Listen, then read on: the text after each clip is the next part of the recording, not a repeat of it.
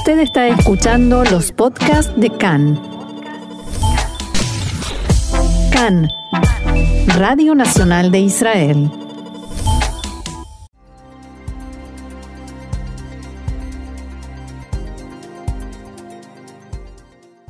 Los invito a recorrer las tapas de los diarios de hoy aquí en Israel. Comencemos por Yediot Haronot, que abre su edición con el titular La lucha por Yom Kippur, entre comillas, renunciar a los rezos y a las manifestaciones. Y en la bajada explica, mientras la pandemia se intensifica, la tensión aumenta de cara a los rezos de Yom Kippur, el Día del Perdón. El ministro del Interior, Arié Deri, sostuvo en la reunión del gabinete de Corona si prohíben a los judíos rezar en la sinagoga, prohíban también a la gente las manifestaciones. Netanyahu intentó sabotear las manifestaciones en Balfour, dice Yediot en primera plana, y exigió la misma norma para todas las aglomeraciones. En azul y blanco defendieron el derecho a realizar protestas, pero después aseguraron también que hay que adaptarlas al cierre. En el centro de la tapa de hoy de Yediot hay dos citas. Una del presidente de Israel, Reuben Rivlin, que propone borrar, anular las deudas de las personas afectadas por la crisis del coronavirus, y la segunda cita es del asesor del primer ministro, Avi Simhon, que asegura que los pobres no resultaron afectados, perjudicados por esta crisis. Por último, el diario trae a pie de página el tema de la venta de aviones de combate de Estados Unidos a Emiratos y destaca tal como lo reveló Yediot Haronot. Ciertamente apenas se supo que se firmaría el acuerdo con Emiratos Árabes Unidos, fue Yediot el medio que dio a conocer la cuestión de los F-35. El título es El acuerdo de venta de los F-35 se concreta. En la oficina del primer ministro negaron y desmintieron, recuerda Yediot, Netanyahu dijo que se trataba de fake news, noticias falsas, sin embargo se prevé que el acuerdo de venta de casas F-35 norteamericanos a Emiratos Árabes Unidos se firmará en un lapso de dos meses. También Israel Ayom abre su edición de hoy con el tema del cierre, las plegarias y las protestas, y junto a la fotografía de uno de los controles policiales, el titular dice Mistamen, que es el condicional en hebreo. ¿Se aplicaría la misma regla para las plegarias y las manifestaciones?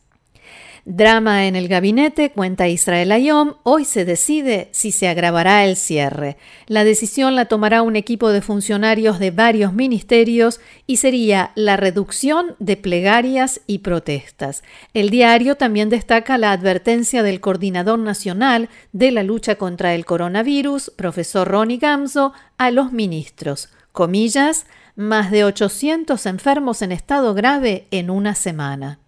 Israel Ayom también señala que se produjo un escándalo después que este diario revelara que el ministro de Justicia, Amir Ohana, tenía intención de presentar una evaluación jurídica diferente a la del asesor letrado del gobierno, siendo que ambos representan al sistema judicial, respecto a lo que debe suceder con las manifestaciones contra el primer ministro Netanyahu. En la tapa de Israel Ayom hay adelantos de varias columnas de opinión. Jaim Shain escribe: El asesor letrado del gobierno no impide el peligro de las manifestaciones. Una columna de la profesora Orna Barón Appel que asegura la reducción de los contagios depende de todos nosotros y Ran Resnick con un artículo cuyo título es Se necesita agravar significativamente el cierre. A pie de página hay varias fotografías de jóvenes con mascarillas y el título es El clamor de los estudiantes, comillas, es un peligro mortal. Es el avance de una entrevista a varios jóvenes que se recuperaron del coronavirus y advierten, cuídense, no hay que subestimar al virus.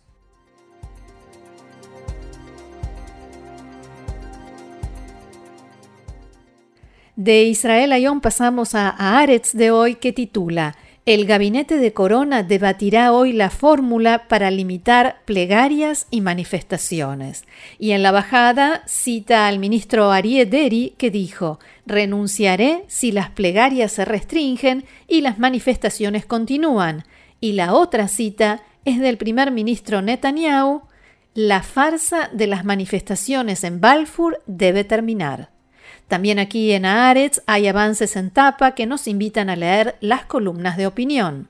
Sami Pérez escribe El dilema de las manifestaciones.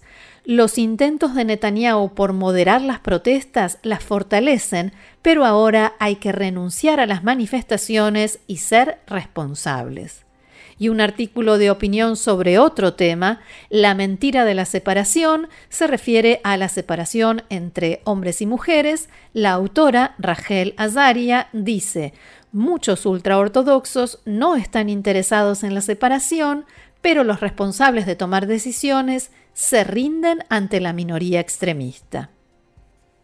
Más titulares en Aretz de hoy. Funcionarios de alto rango del sistema de defensa advierten al gobierno de Israel la crisis en la autoridad palestina podría provocar una escalada de violencia. Los estudios a distancia no están funcionando y muchos docentes ya están preocupados por las brechas, las diferencias que se empiezan a notar. A pie de página, algunos titulares internacionales habría mayoría para la candidata de Trump a suceder a Biden Ginsburg antes de las elecciones. A la sombra del coronavirus, la Asamblea General de Naciones Unidas se reunió en forma virtual. Finalizamos este recorrido por las tapas de los diarios de hoy con Maarib, que abre su edición con la misma cita del primer ministro Netanyahu, esa farsa debe terminar y el gran titular en letras rojas entre plegarias y protestas. Marib también nos recuerda que el gabinete debate hoy el agravamiento de las restricciones a la sombra del aumento de los contagios. El profesor Gamzo recomendó el cierre de las sinagogas y los mercados y la reducción del trabajo en el sector privado. Funcionarios de alto rango de los ministerios de Salud, Justicia y Seguridad Pública presentarán hoy sus propuestas de fórmula para las manifestaciones y las plegarias en el espacio público.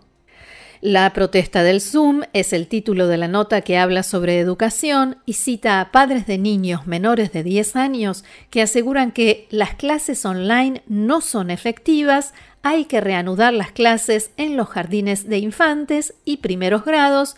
La Comisión de Educación de la Knesset discute hoy el tema.